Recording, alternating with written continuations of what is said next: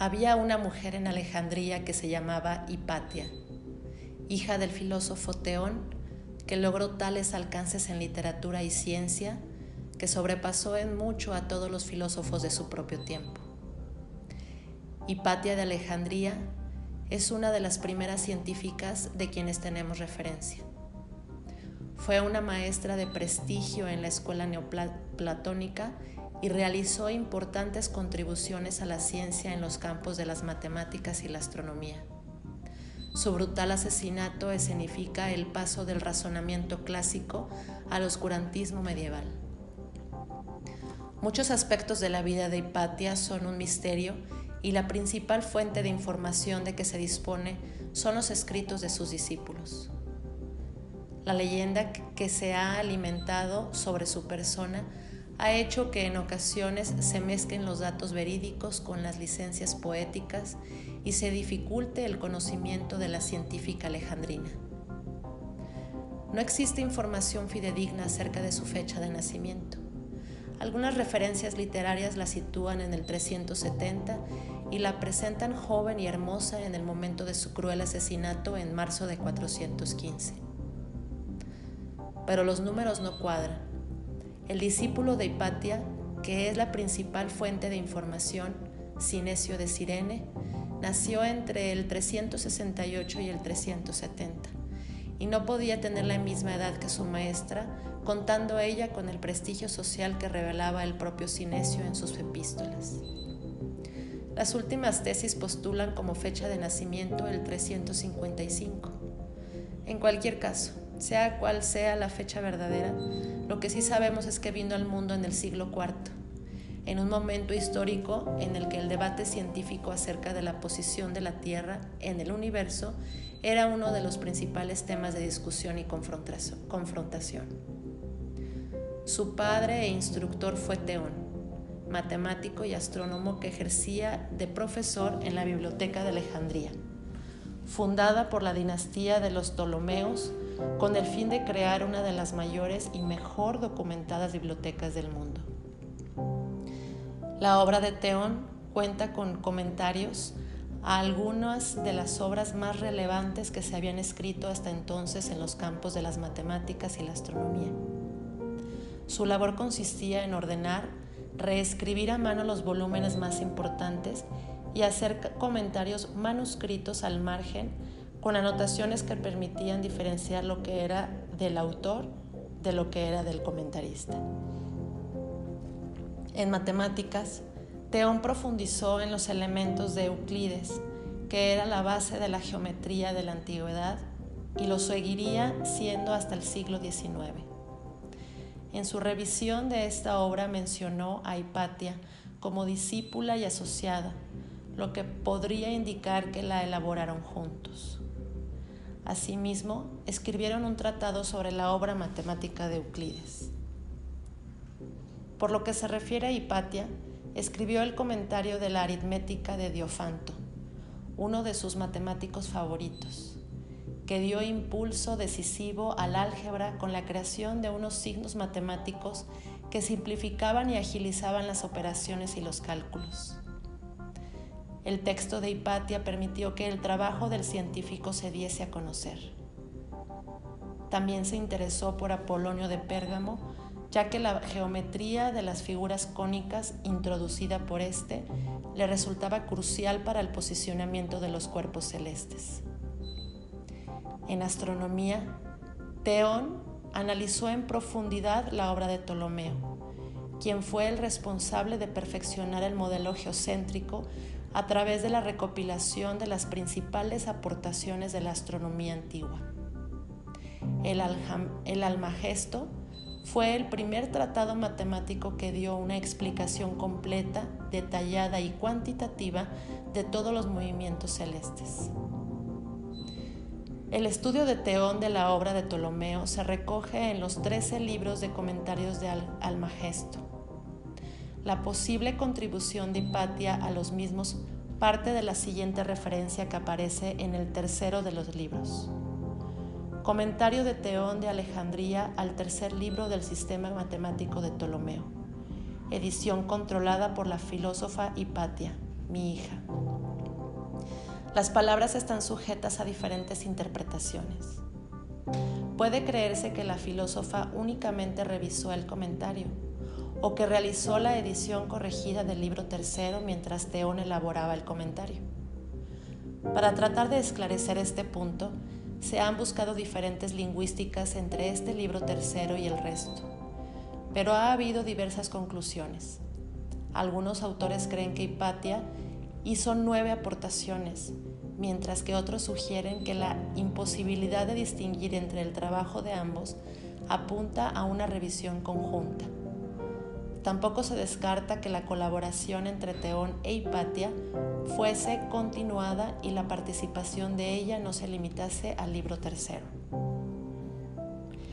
Hipatia también llevó a cabo un análisis matemático de los movimientos de los astros descritos por Ptolomeo en las tablas o canon, perdón, o canón astronómico. Se desconoce si formaban parte del libro tercero o si constituían una obra original. Por lo que se refiere a las ciencias aplicadas, sabemos gracias a los escritos de sus discípulos que confeccionó un planisferio celeste y un hidroscopio para, pasar, para pesar los líquidos. Diversas fuentes como el cronista eclesiástico Arriano, Filostorgio, Esiquio y Damasio señalan que Hipatia destacó por encima de su padre en talento y logros científicos y que a la muerte de éste siguió sus investigaciones sin disponer de colaboradores. A partir de las cartas de Cinesio, podemos situar a Hipatia dentro de, de la escuela neoplatónica, cuyas ideas parten de los pitagóricos. Una sociedad científica que basaba su sistema de pensamiento en la contemplación y el descubrimiento del cosmos palabra que crearon ellos mismos como un universo ordenado por unas leyes conocibles. La naturaleza era numérica. El número era responsable de la armonía, el principio divino que gobernaba la estructura de la totalidad del mundo.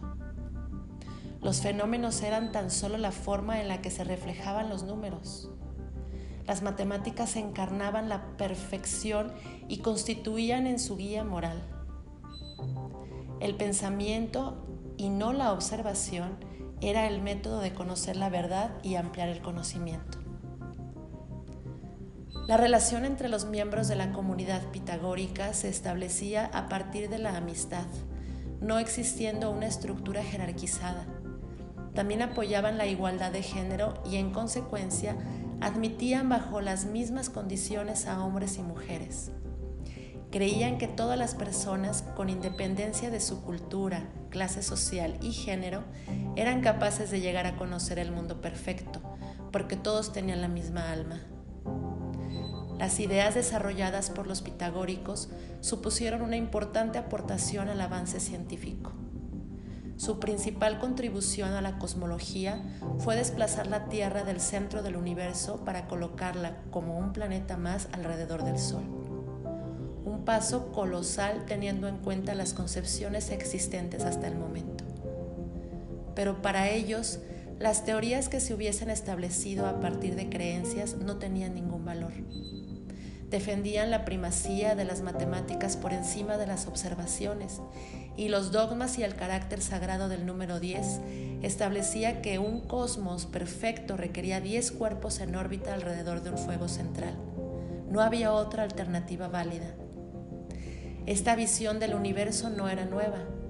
Aristarco de Samos en el siglo III a.C. había sido el primero en elaborar una teoría heliocéntrica completa que situaba el Sol y otras estrellas fijas en el centro y la Tierra y demás planetas rotando alrededor. Además postulaba que la Tierra giraba, giraba sobre su propio eje. Por desgracia, el trabajo en el que impulsó esta idea se extravió y únicamente nos aparece referenciado por Arquímedes y Plutarco. Platón fue uno de los filósofos que recogió las ideas de los pitagóricos. Las matemáticas y la ciencia política fueron temas centrales en la obra y la academia de Platón. Su filosofía se basaba especialmente en la creencia que las ideas son más reales que el mundo material que nos rodea. La corriente neoplatónica que siguió Hipatia era heredera de esta línea de pensamiento de la que el principal representante es Plotino. También suponían la existencia de un principio supremo más allá de la realidad que podía conocerse por medio de fórmulas matemáticas y compartían la visión del cosmos.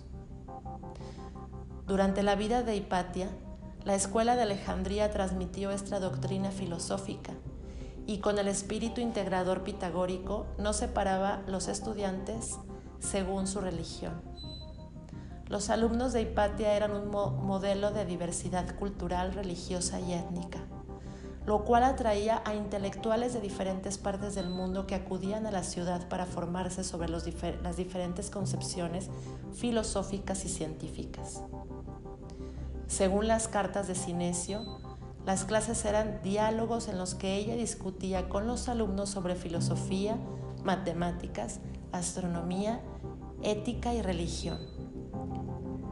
Aunque en la escuela neoplatónica el fuego y no la tierra era el centro del universo, la concepción geocéntrica se impuso y mantuvo durante mucho tiempo, aproximadamente unos 1400 años. Ello se debe a que a pesar de sus dificultades para sostenerse científicamente, contaba con la gran influencia de la escuela aristotélica, así como el apoyo de una iglesia que contaba cada vez más con poder. El geocentrismo se adecuaba a lo que explicaba la Biblia. Por esta razón, durante siglos la mayoría de astrónomos se limitaron a tratar de perfeccionar el modelo de Ptolomeo para adecuarlo a las observaciones. Finalmente, en 1543, se publicó póstumamente de Revolu Tinubis Orbium Celestum de Copérnico, clérigo cristiano y astrónomo polaco que estudió a finales del siglo XV en un ambiente de retorno a los clásicos de la ciencia antigua. En la Universidad de Bolonia fue alumno y trabajó para Domenico María de Novara, que mantenía una posición crítica frente al sistema ptolomaico del universo a partir de la influencia de filósofos florentinos como Ficino, consolidó sus argumentos sobre el nuevo sistema de un universo sin epiciclos, edificado alrededor de un sol central. Copérnico alude a la idoneidad de su nueva concepción del universo que a pesar del clima transformador del momento, no quedó exenta de investigación eclesial. Hipatia Mantuvo a lo largo de su vida la tesis heliocentrista y las observaciones realizadas en los comentarios de Tenón del libro tercero de Almagesto cuestionarían la teoría geocéntrica de Ptolomeo. La importancia de delucidar su verdadero grado de implicación en el libro radica en que es muy posible que Copérnico lo leyese cuando estuvo en Florencia estudiando la obra de Ptolomeo ya que el único ejemplar que se observaba estaba en la biblioteca de los Medicis de dicha ciudad. Eso implicaría que la obra de Hipatia tuviese una influencia directa en la revolución coperniánica, uno de los momentos cruciales en el desarrollo del heliocentrismo. Si bien, por vía indirecta, hay constancia de sus logros intelectuales, en su vida personal el desconocimiento es mayúscula, mayúsculo. Una de las muchas leyendas inventadas es su matrimonio con el filósofo Isidoro y su culto a los dioses paganos. No existe prueba alguna de que fuese seguidora, de los dioses y héroes helenos. Al contrario, Siempre manifestó una postura racional frente a la tradición helénica y se mantuvo al margen de las continuas disputas entre paganos y cristianos que tenían lugar por aquel entonces en Alejandría. Donde sí tomó partido fue en los asuntos municipales, ejerciendo su influencia en la esfera política y en la alta aristocracia. Era conocida y respetada por sus valores éticos y su sabiduría y los representantes políticos paganos y cristianos recurrían con frecuencia a sus consejos. fue maestra y amiga de Orestes, el prefecto de Alejandría, que era cristiano y defendía la convivencia pacífica entre todas las culturas y religiones. El 17 de octubre de 412 fue el principio del fin del sueño alejandrino. Cirilo fue elegido como obispo de Alejandría y a partir de entonces la situación cambió radicalmente. Parte de los cristianos de Egipto se opusieron a su nombramiento por sus ideas intolerantes. Orestes tampoco compartía la visión sobre los asuntos religiosos de Cirilo, que atacaba a todos los colectivos religiosos que no aceptasen el cristianismo impuesto con el pretexto de purificar la fe. Alejandría se sumió en un clima de extrema violencia. Los asesinos entre grupos de creencias diferentes se sucedían continuamente. Para Cirilo, la influencia de Hipatia entre los altos cargos de la política imperial y municipal representaba una amenaza. Envidiaba el prestigio social que gozaba entre las capas sociales altas de Alejandría por ello, decidió iniciar una campaña de difamación contra ella, presentándola como una bruja peligrosa entregada a la magia negra que había embrujado a Orestes para enfrentarlo a los cristianos, entre los cuales la filósofa creaba ateos. La difusión de estas falsedades hizo que, el mal ambiente entre la gente llegase a tal extremo que en marzo de 415 un grupo de cristianos fanáticos liderados por un tal Pedro la sacasen del carruaje, la dejasen totalmente desnuda, la matasen brutalmente con fragmentos de cerámica y quemasen posteriormente sus restos en las afueras de la ciudad. Su asesinato fue consecuencia del conflicto entre el poder civil de Orestes y el eclesiástico de Cirilo, y no una confrontación entre paganismo y cristianismo como defendieron pensadores ilustrados como Voltaire y Toland. Los asesinos no fueron castigados. Orestes informó a Roma para que se iniciara una investigación, pero esta fue pospuesta en repetidas ocasiones. Aquellos que con su muerte buscaban imponer el fanatismo al razonamiento, la tolerancia y la búsqueda del conocimiento de la escuela de Hipatía quedaron impunes. Para acabar, os dejo con dos textos que narran el final de Hipatia para que vosotros mismos los comparéis y valoréis su objetividad. El primero es el testimonio de Sócrates escolástico, historiador cristiano coetáneo de Hipatia. El segundo es de Juan, obispo de Nikiu, dos siglos más tarde. Cayó víctima de las, de las intrigas políticas que en aquella época prevalecían como tenía frecuentes entrevistas con Orestes, fue proclamado calumniosamente entre el populacho cristiano que fue ella quien impidió que Orestes se reconciliara con el obispo Cirilo.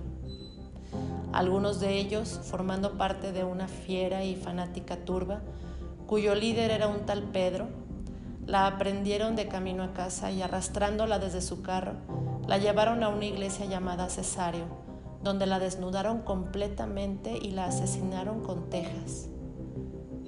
Después de, desmembrar su cuerpo, llevaron sus restos a un lugar llamado Sinarón y allí los quemaron. Este asunto dejó caer el mayor de los aprobios, oprobios, no solo sobre Cirilo, sino sobre toda la iglesia de Alejandría y seguramente nada puede haber más lejos del espíritu cristiano que permitir masacres, lucha y hechos de este tipo.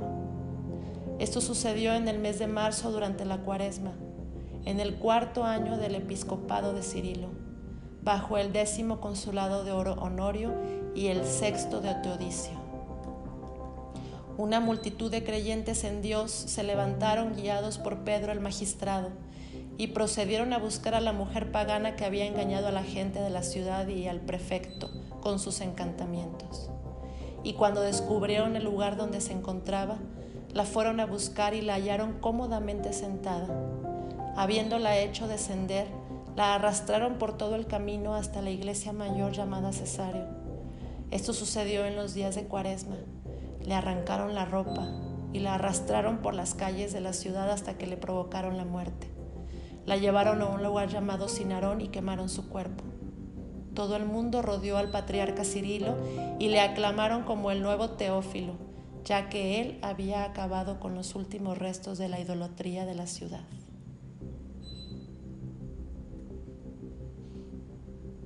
¿Qué les parece? Así es que recordemos que gracias a los estudios de Hipatia y mucha gente más, pues el día de, hoy sabemos muchas cosas sobre la astronomía y las matemáticas que años después pudieron confirmar científicamente otras personas. Les dejo una foto de Patía.